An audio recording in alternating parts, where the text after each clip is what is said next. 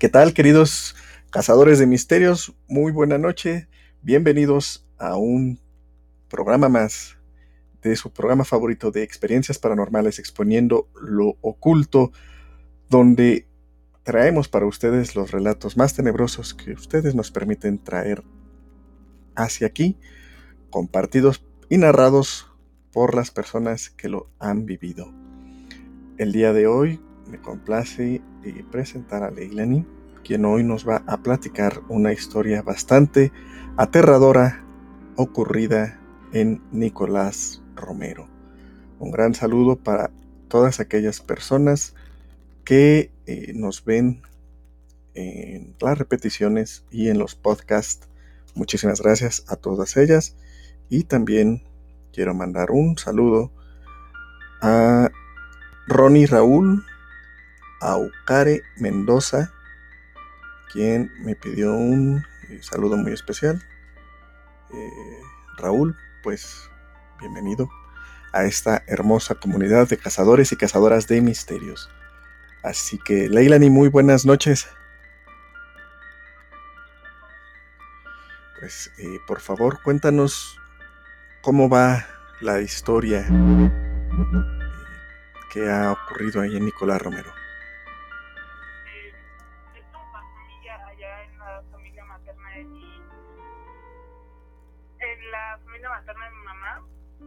Pasó en la casa de mi abuelita. Está, un día llegué este noche con una tía en su camioneta y cuando entramos, pues el zaguán entra directo como a donde estacionan las camionetas y enfrente de ahí está la casa de mi abuelita. En la parte de arriba están tres ventanas grandes y una puerta que sale como a un balconcito porque ahí van a hacer otra parte de la casa. Sí. Entonces todas las luces estaban prendidas y se veía una un hombre ahí este parado, pero dentro de la casa nada más estaba mi abuelita y mis dos primas que la mayor tiene 10 años y la chiquita tiene 5. Entonces, pues vimos a alguien, o sea, primero lo vio mi tío y se quedó nada más viendo, pero no, yo ni me di cuenta que estaba viendo algo hacia arriba, hasta que mi tía que está enfrente de la, de la parte de la camioneta en el lado de ay cómo se dice bueno del lado del conductor. Me empezó a hablar y me empezó a decir ve ve y me asomé y se veía un hombre con un sombrero largo en la ventana. Sí. Entonces se vio ahí y nosotros pensamos que se había metido alguien no pensamos como que había algo más entonces ya nos metimos y el cuarto de mi abuela queda en la parte de abajo, entonces enfrente de la sala. Entramos directamente ahí con mi abuela y le dijimos que alguien se había metido a la casa porque se veía alguien allá arriba. Y mi tía y mi abuela se quedaron todavía con las niñas en la parte de abajo, en el cuarto de mi abuela porque ellas estaban dándolas y yo subí con mi tío a ver quién estaba para esto en la parte de arriba hay dos cuartos y hay un, una sala muy larga. y, entramos y primero fuimos a ver al, al cuarto de mi, de mi tía. Y no había nadie, o sea, hay un armario muy grande, pero no había nadie ahí. Y en la parte del baño tampoco había nadie. Después, este, con mi tío fui a revisar el otro cuarto y no había nadie tampoco. Pero revisamos todas las ventanas de arriba y no había manera que se saliera porque estaban cerradas por dentro. Y en la parte de abajo, si se hubiera salido por las ventanas, en rejilla y no podía caber nadie. Y la puerta trasera que lleva hacia el patio está cerrada, está cerrada con llave por dentro y no, no pudo salir nadie de ahí. Entonces volvimos a revisar la casa y no había nadie. Ay, caramba. Eh, pasó eso y al día siguiente, este, en la mi tío se fue por mi tía al aeropuerto y yo me quedé con mi abuelita, pero yo me desperté temprano. Sí. Eh, en la parte de, bueno, ajá, está la cocina, el comedor y para adentro está la, la cocina donde está la puerta para salir a la parte de atrás, pero enfrente de esa puerta está donde lavan la ropa y el, ¿cómo se llama? El, ah, donde ponen agua, ¿cómo llama? Se me fue la palabra. El Hawái, pileta. A la pileta. Ajá. Pero la pileta no está para, no está donde siempre la ponen como en el piso, sino que está hecho el cuadro donde está el agua y está tapado.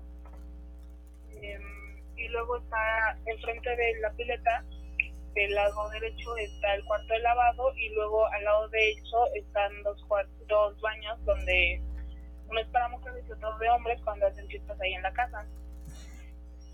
Este, para esto, yo cuando salí en la mañana vi un gato muy grande y negro, pero era demasiado grande, o sea, más grande que un schnauzer, era muy grande y gordo el gato. Ay.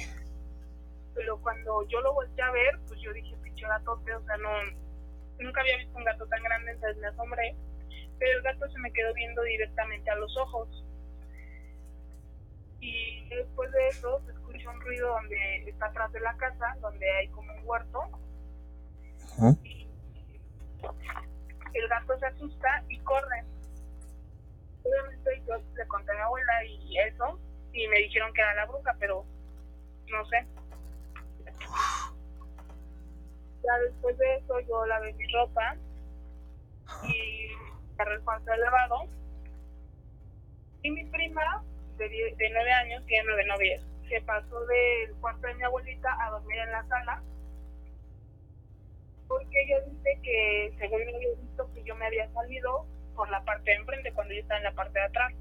Ok. Entonces se va y piensa que me había ido y ella se quedó esperándome en la sala, pero se quedó dormida porque era muy temprano. Luego ya salgo yo de lavar mi ropa del cuarto de lavado, cierro la puerta del cuarto de lavado. Para esto, la puerta de, lava, de la puerta del cuarto de lavado nada más se abre por fuera y con llave. Esa llave yo la, yo la puse donde siempre dejaban las llaves, en la puerta este, principal. Pero mi prima me empieza a decir que porque le pegué que yo la había pegado en la cabeza y que le dolía mucho. Y yo, yo le dije que no había sido yo porque yo había salido.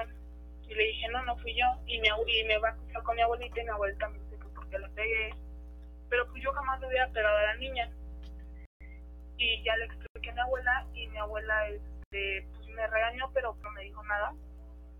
Y mi primita estuvo con mucho dolor de cabeza. Este, ese día en la noche yo me quedé en, cuarto de, en, en el cuarto de mi tía. Ajá. Siempre dejo la luz prendida en la noche. Ah, no, ese fue el día después. No, ese día en la noche, este, yo me, yo me quedé en el cuarto de mi prima, que, también, que está en la parte de arriba, que es el segundo cuarto. Y en la noche mi abuelita me empieza a gritar que porque estaba haciendo ruido. Y yo le dije que no andaba haciendo nada y bajé. Ella siempre duerme con el cuarto del baño, de, el baño siempre lo deja con la luz prendida. Entonces me empieza a decir que porque hice tanto ruido, que, que, está, que estoy haciendo. Y yo le dije que no, que estaba en el cuarto. Y me dijo que yo había ido a, a su cuarto a molestarla. Y yo le dije que no, que estaba arriba. Pero ella me insistió mucho con que alguien estaba en el cuarto y que ella lo vio porque ella estaba acostada volteando hacia la pared, entonces el baño está, queda atrás de ella y la luz del baño reflejó una, una sombra en, en la pared donde ella estaba volteando. Y yo no me de baño. Y pues obviamente mi primita de nueve años no tiene mi altura y mucho menos la de cinco. Y me empezó a decir que yo estaba ahí Ajá. y pues ella no me dijo nada. Al día siguiente fue el cumpleaños de mi primita para esto ya había regresado mi tía y ese día para empezar mi, mi prima tuvo mucho dolor de cabeza porque según el golpe que yo le había dado la lastimó mucho. Okay. ese día en la mañana este mi abuela también se despertó temprano por lo mismo del dolor de cabeza de mi prima que yo le había pegado muy fuerte. Y me empieza y yo había salido a comprar pan en la mañana y, y regreso y mi abuelita está muy enojada gritándome que bajara, pero pues yo ya apenas llegando le dije que qué pasaba y me dijo que que qué andaba haciendo en el cuarto de lavado. Dije que yo no estaba ahí, que acabo de llegar y me empieza a decir que no, que sí estaba ahí, que ella vio como alguien había entrado. Y Ay, yo caramba. "No, pues, no he sido yo", pero me estaba me estaba muy insistente, como ella sabía que no era yo, pero le quería buscar una lógico y lo único lógico era que era yo. Pero si yo le preguntaba no me sabía decir como que había visto, nada más. Nunca me dijo que si era hombre o mujer, solamente decía que había visto a alguien. Fui a checar y el cuarto de lavado, este, para empezar estaba cerrado porque las únicas llaves que lo abren por afuera estaban colgadas y ya entré, revisé y no había nadie. Ella pensó que al principio que habían sido los gatos porque cuando dejas abierto, a veces los gatos se meten porque buscan un lugar donde quedarse. Pero tampoco había gatos, o sea, no sé qué oyó, qué vio. Entonces, yo no me dijo nada por obviamente que ella buscaba una razón lógica al darle, pero no, pues no podía porque yo estaba afuera y mi tía apenas se había ido por mi tía al aeropuerto no pudo haber sido alguien vivo, pues. Ajá, o sea, no pudo buscar una situación lógica aparte de mí porque mis primitas estaban muy chiquitas y ella decía que había sido yo porque pues soy alta. Eh, después de eso, eh, ese día era el cumpleaños de mi primita y de la hija mayor que tiene nueve. Y estaban estábamos todos sentados y ya iban a partir el pastel. Ella estaba sentada y empieza a voltear como si alguien estuviera tocando volteaba volteaba y no veía a nadie. Y de repente Mía ya déjame Mía es el nombre de mi primita chica chica sí. Y eh, mi prima chiquita dice yo qué y sale del cuarto de mi abuela porque acaba de ir al baño. Oh. pero quiero especificar que todos estábamos alrededor de ella, pero nadie estaba atrás y estaba diciendo que alguien estaba tocando atrás. Luego se empezó a agarrar su pelo. Ella nunca se agarra su pelo porque dice que se lo maltrata porque cuida mucho su cabello. Pues es una niña chiquita. Y empieza a agarrárselo mucho y se lo empieza a hacer para enfrente. Y ella me dice, es que siento que me lo están tocando. Pero ella seguía diciendo que le dolía mucho, eh, que, le habían, que yo le había pegado en la cabeza según eh, ya iban a tomarle foto con el pastel antes de que lo encendieran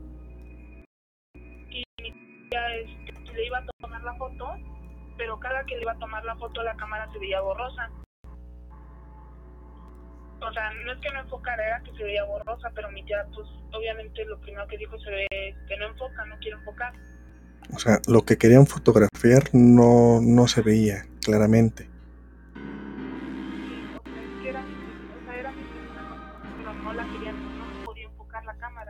Wow. Yo dije, como, le voy a tomar yo. Ajá. Pero el teléfono tampoco se enfocaba, pues se veía como borroso. Y yo quitaba el teléfono, pero yo veía normal, pero cuando la volví a poner se veía borroso. Sí.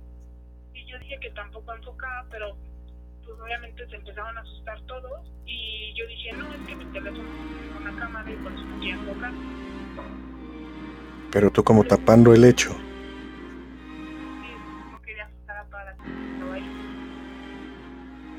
Eh, para esto mi prima seguía diciendo que le estaba diciendo a su hermana déjame en paz, pero su hermana estaba allá afuera jugando con los demás niños. Ay, caramba. Y empezó a decir, es que me está molestando mi hermana, me está molestando mi hermana. Pero todos estábamos alrededor de ella, pero no había nadie atrás. Ya para esto un primo dijo, bueno, yo le tomo la foto entonces y saca su teléfono y tampoco tampoco enfocaba, se veía muy borroso. Entonces, este, pues bueno, yo le dije como no, es que no, no sé, no hay mucha luz. Le empecé a poner cosas para que nadie se asustara porque todos estaban sacando de onda. eh, partimos el pastel y todo. Sí y ya después de eso eh, le querían tomar una foto con lo que le habían regalado y su piñata, pero ya en otra parte de la casa que está enfrente de las ventanas. Pero pues yo anteriormente había dicho que era porque no había mucha luz. Esa había sido mi explicación para todos, pero ya era otro lado de la casa y ya está enfrente de las ventanas de ella. Era muy tonto decir, no, hay luz. Y cuando le ponen la cámara, se, se ve algo atrás de ella, pero no, no había nada pero para esto mi tía ya dijo que había visto a un, a un hombre, no ya supo darle un género, porque mi abuela y mi prima cuando decían que, me habían visto, cuando tú les preguntabas, ellas decían como, es que vi a alguien, no vi a una mujer o un hombre, se vi a alguien. Y entonces, pues tía sacó mucha onda, pero cuando quitó la cámara ya no había nadie. Ese día ya en la noche, este, mi tía se fue a dormir a su cuarto, pero en su cuarto hay baño. Ajá. Y cuando iba, este, cuando iba, cuando iba entrando a su cuarto, lo único que estaba prendida era la luz del baño porque su hija estaba durmiendo ahí. Y ella me dice, Leila, y ya volteé yo y le dije, ¿qué pasó? Pero yo apenas me iba a meter al otro cuarto. Y me dijo, ¿no estabas atrás de mí? Le dije, no, yo estaba hasta acá. Y me dijo, ¿estabas atrás de mí? No me andes diciendo que no. Le dije que no. Y me dijo, estabas atrás de mí. Me estaba diciendo muy insistente. No. Ella cuando iba a entrar al cuarto, Ajá. en la puerta vio una sombra. Pero ella mide menos de 1,60 y su esposo mide como 1,60 y yo mido 1,65. Entonces ella pensó que era yo por, por mi estatura. Eh, entonces este, le dije que no y ella me dice "Es que yo acabo de ver una sombra y volvimos a lo mismo de que alguien se había metido. Al siguiente día, antes de que mi mamá llegara por mí, eh, ah, no, ese día en la madrugada, bueno, sí, al siguiente día, el día en la madrugada, eh, mi abuela me habla y me dice que, que le abra, que mi tío había llegado. Y mi tío es trailero y ella, mi abuela juraba que él había llegado, porque ellos llegan casi siempre en la madrugada. Y me dijo, sale a abrir a tu tío. Yo salgo y no hay nadie, pero yo salí hasta el portón, no nada más abrí la afuera, sino hasta el portón. Y yo le dije, no, no hay nadie. Y me dijo, no, tu tío llegó y le dije, no hay nadie. Y me dijo, sí llegó. Y entró y le dije, entonces, ¿por qué volvería a tocar? Y me dijo, no, es que sí llegó.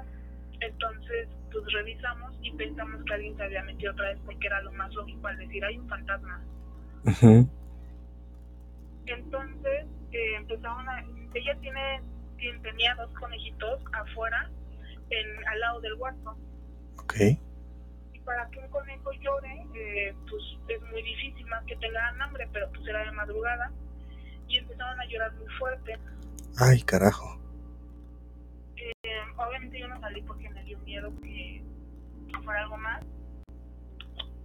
Y ese día en... eh, los- ella tiene dos perras, pero esas perras ladran para todo, para todo, para todo. Es muy difícil que ellas no la, pero mientras los conejos ladraban, ellas no hacían nada. No las alteró ni nada. Entonces nos hizo muy raro. Por eso pensamos que era una persona. Y pues ya cerramos la puerta y normal. Ya más tarde, este sí llegó mi tío, pero él dice que cuando llegó mm, me había visto a mí arriba, por lo mismo de mi estatura, pero cuando le preguntabas no te sabía decir si vio una mujer o un hombre, solo dijo que veía a alguien. Este, esa casa tiene, desde mucho antes de que la construyeran, tiene, tiene algo ahí, porque, no, si puedo contar esto después, ¿no? Mm, pues tienes tiempo. No, o sea, me re- o sea ya, ya terminé esa historia, estoy contando Ah. otra parte. Adelante, adelante. Este, esa casa, desde que la construyeron, mi abuelita ya era grande, Ajá. este, mi bisabuela tiene muchos hijos y la menor este, tenía mi edad, 15 años.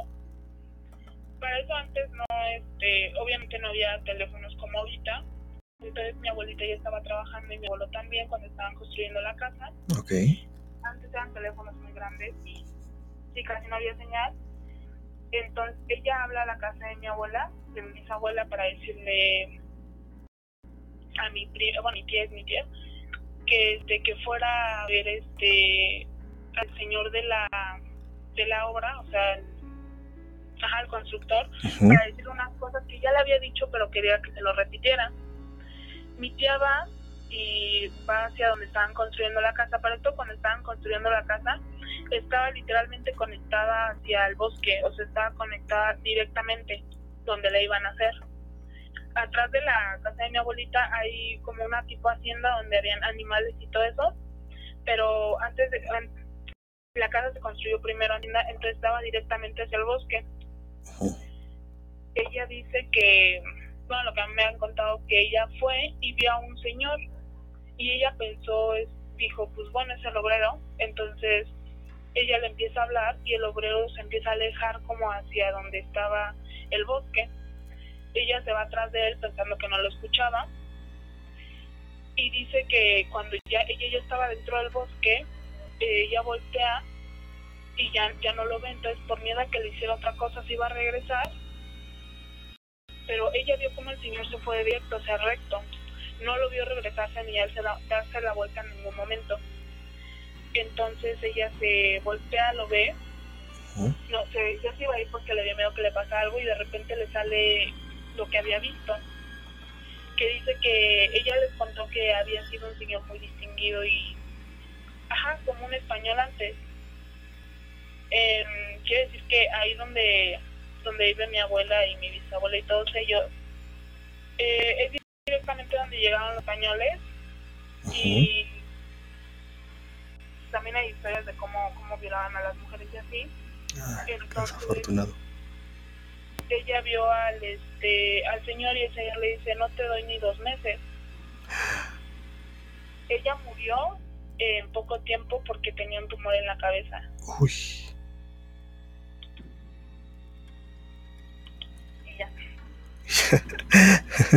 bueno antes de, pasar a, las a las preguntas eh, me permite permítame saludar tantito les ofrezco una disculpa no malito de la garganta eh, para Leticia Eugenia Moreno, saludos. Eh, para Alfredo Sarabia también saludos. Sofía dice, wow, buenas noches. Eh, Axel Leididis pues, manda saludos. Verónica Vela dice, hola, qué padre. Escucharte, aunque se enfermó. Muchas gracias, Verónica. Eh, Ronnie Raúl de nuevo saludos, muchísimas gracias. Ahí al principio del programa, crack, como te lo había prometido, saludos para ti. Ya saben, pueden solicitar saludos en los comentarios de los videos eh, que quedan. Y con todo gusto se los enviaré. Es lo hermoso de tener una comunidad pequeña que para todos hay chance de enviar saludos. Eh, como siempre, buen programa, muchísimas gracias. Eh, Ronnie nos dice buenas noches.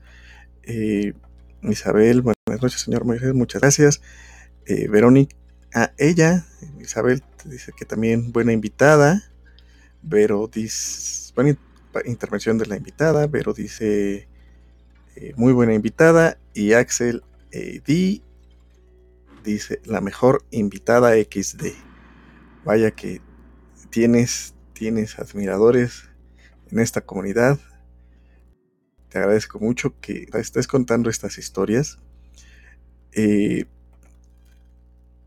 respecto a la comunidad en la que ocurren estos hechos, en donde me dices, esta, esta casa tiene, tiene lugar, además de esto que nos cuentas, ¿hay alguna otra experiencia que se dé dentro de la comunidad? Eh, por favor. Eh, enfrente donde vive mi abuelita, Ajá. Eh, hay mucho más bosque, pero hay pocas casas. Eh, hay una señora que se acaba de separar de su esposo, entonces en una casa muy chiquita, ¿Sí? con sus dos hijos.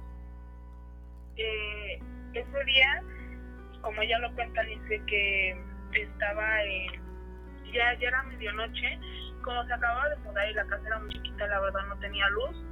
Entonces empezó a oscurecer y dice ella que empezó a oír como cómo se aventaban como piedritas, o, sea, cómo estaba lloviendo más bien, pero era granizo, ella jura que era granizo. Em, ella jamás se asomó porque pues nada más agarró a sus niños, se acostó con ellos y se durmieron. Y al día siguiente pues sale y no ve nada de agua, no ve nada de granizo, no ve nada. Entonces con mucho de onda. Y ese, eh, ese día, en la noche, este, ya empezaba a oscurecer, ya no, todavía no oscurecía, y se empezó a oír otra vez como había granizo. Ella se asusta y dice, se le hizo muy raro porque el día anterior no había visto agua ni nada. Y ve por la ventana y no había nada, o sea, no estaba lloviendo nada, pero ella escuchaba como había granizo. Ay, caramba. Ella le habla a su hermano y le dice, ¿sabes qué? Ven por mí porque escucho esto, escucho esto. Y va el hermano entra muy espantado y le dice que hay un guajolote arriba de tu, de tu casa. Ay, carajo. Entonces lo que el hermano dijo al principio es anda picando el techo porque tenían techo de lámina. Pero estamos de acuerdo que un guajolote no le puede hacer tan rápido y no puede hacer picar tanto eh, para que se escuche como granizo porque Imposible. se escuchaba como granizo antes de que él llegara. Se lleva a los niños, pero ella jura que nunca voltearon para atrás. Eh, ese mismo día, es, no, al día siguiente regresan Ajá. y la, la vecina le dice que, que había un guajolote arriba de su casa. Eh, su hija de la vecina tenía como 16 y le dice que, bueno, para esto, el, su hermana mayor de, su hija mayor de la señora que, que escuchaba granizo, este, le dijo, oye, ven, tú, le dijo a su hermanito, le dijo, oye, ven, tu guajolote está acá afuera. Mm, Y entonces para esto escucha la mamá y el hermano y le dicen como que su guajolote. Y dice, sí, es su guajolote, siempre juega con él. Ay, caray. La vecina que le dijo que también había un guajolote arriba y que lo vio muchas veces, o sea, la vecina jura que lo vio más veces de las que la señora escuchaba que granizaba. La hija, la hija de la señora le dice a este le dice a la mamá y al hermano que el era de pensó que era su mascota de su hijo porque si ella le decía ven iba con él. Si le decía espérame aquí tantito voy por unas cosas la esperaba ahí. Pero lo raro de este guajolote que casi todos sabemos que los guajolotes tienen colgando una cosa en pues enfrente en la como la papada. Sin- Ajá. Este guajolote aparte de que no las tenía tenía ojos de persona normal o sea los ojos son muy chiquitos pero tanto la hermana mayor del niño como la hija de la vecina decían que sus ojos eran muy grandes Uy. Eh, entonces dijeron que era una bruja Uy, uy, uy. y otra historia así como de también brujas eh, enfrente de mi abuela vive una también es familiar Ajá. y ella dice que cuando ella tiene, o sea, quiero explicarles primero cómo es la casa para que entiendan más o menos. Eh, en la parte de abajo está nada más la cocina, la sala y el comedor. Y tú para estar, subir a la parte de arriba tenías que salir de la casa y e irte al derecho de la casa donde estaban las escaleras para subir al segundo piso, que era donde estaban los cuartos. Ella para esto ya tenía dos, dos hijos mayores y su esposo. Ninguno de ellos estaban y ella dice que ella tuvo a su hija y se durmió un rato, pero la hija la dejó pegada a la pared. Era recién nacida la bebé. Y ya después de esto la niña este ella siente como como había como la niña se movía. Pero como ella estaba medio dormida, no tomó tanta importancia de que la niña se movía hasta que pensó y dijo, mi hija está recién nacida, ¿cómo se va a mover un recién nacido así? Porque ella sentía cómo se movía de que se hacía de un lado para otro. No había modo. Y ella no se podía despertar porque porque se le había sobrevivido el muerto. Ella, ella nunca creyó en las brujas, jamás creyó en nada de eso. Y ya cuando llega su esposo, este la mueve, se despiertan, ah no, ajá, se despiertan y este, obviamente el esposo le empieza a reclamar que cómo deja a la niña ahí y le dice dónde estaba. La niña estaba en la puerta para salirse de las escaleras para bajar. Ay, caramba. Cuando el esposo llega, este, le dicen que había un guajolote arriba de su casa. Para esto, como ellos no creían en eso, no hicieron mucho caso y pensaron que era porque la esposa acababa de dar a luz y pues eso te puede generar varios trastornos, puedes olvidarte de cosas. No sé nada de eso de doctores, pero le habían dicho eso Sí. porque ellos seguían sin creer. eh, cambiaron la cama por lo mismo que había pasado. Eh, entonces pusieron la cama a la de sus ventanas, pero sus ventanas son muy grandes. Eh, La mamá estaba haciendo sus cosas en la parte de arriba Ajá. y de repente llega el esposo y los hijos y le, y le dicen que este que había un guajolote arriba de la casa. O sea, habían sido las vecinas, le habían dicho que había un guajolote arriba de su casa, pero eh, la mamá nunca quiso salir como a ver al guajolote. Entonces ya llega el esposo y los hijos y le dijeron que sí, que había un guajolote arriba de su casa y que salieran, que se iban a ir con, con la mamá. Entonces jala a la niña y el guajolote llora muy fuerte pero muy fuerte, o sea, y dio un grito guajolote. El guajolote no es un, un sonido que hacen los animales, sino dio un grito. Entonces, ¿Un grito como humano? Ajá, o sea, fue un grito de persona. Ay, caramba. Ve la muñequita de la niña, ¿Sí? tenía como un hilito rojo. Se lo quitan y dijo que sentía como viscoso, o sea, no, no era un era como algo viscoso. Y era lo que le colgaba el guajolote porque se estaba chupando a la niña. Para eso la niña tuvo muchos problemas desde chiquita de salud. La llevaron al médico y la niña presentaba una fuer- un fuerte cuadro de anemia y aparte le, le faltaba mucha sangre. Por eso se veía tan pálida porque pensaban que se, le iban a que les iba a morir, por eso la llevaron al hospital pensando que era algo como un resfriado o algo así. La llevan y le dicen que no, que aparte de que tenía anemia, eh, le faltaba sangre. uy. Entonces le dijeron que le preguntó cómo, cómo le da a comer, todo eso. Le dicen que no, que la niña comía muy bien, que, que ella estaba bien, de hecho, dos días antes, pero que no sé qué tenía, se empezó a poner pálida de la nada. Y este le pregunta el por qué, pues obviamente lo que te preguntan los doctores, y le contó lo del guajolote, pero obviamente si un doctor, no, pues no se lo quieres contar porque te va a tirar de la loca pero el doctor le dijo que no era el primer caso que le llegaba de niños así. Ay, caramba. O sea, a pesar del escepticismo que, pueda darse por hecho en los doctores, aún así aceptaba que no era el primer caso que se presentaba con esta situación.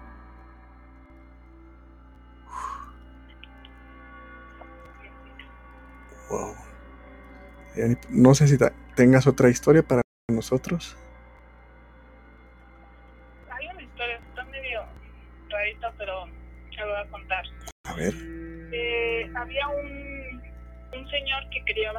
Muy bonitos también por donde por donde pasó lo de la bruja del guajolote Ajá. que acabo de contar y lo de la señora que escuchaba granizo. Sí. Esas casas están cerca, no están lejos, están cerca. Eh, casi todo eso es bosque. Eh, no, no se han hecho muchas casas por ahí, pero para más adentro tenías que caminar como para subirte al monte. Había un señor que criaba animales ahí y siempre los cuidaba muy bien, pues él se dedicaba a eso. Eh, le gustaban mucho las vacas, tenía muchas vacas. Eh, para esto, eh, el señor este, tenía una vaca, eh, muy, había nacido hace poquito una vaca muy bonita y pues obviamente él la vio y se enamoró de esa vaca porque pues cuidaba mucho sus animales, era una pasión para él.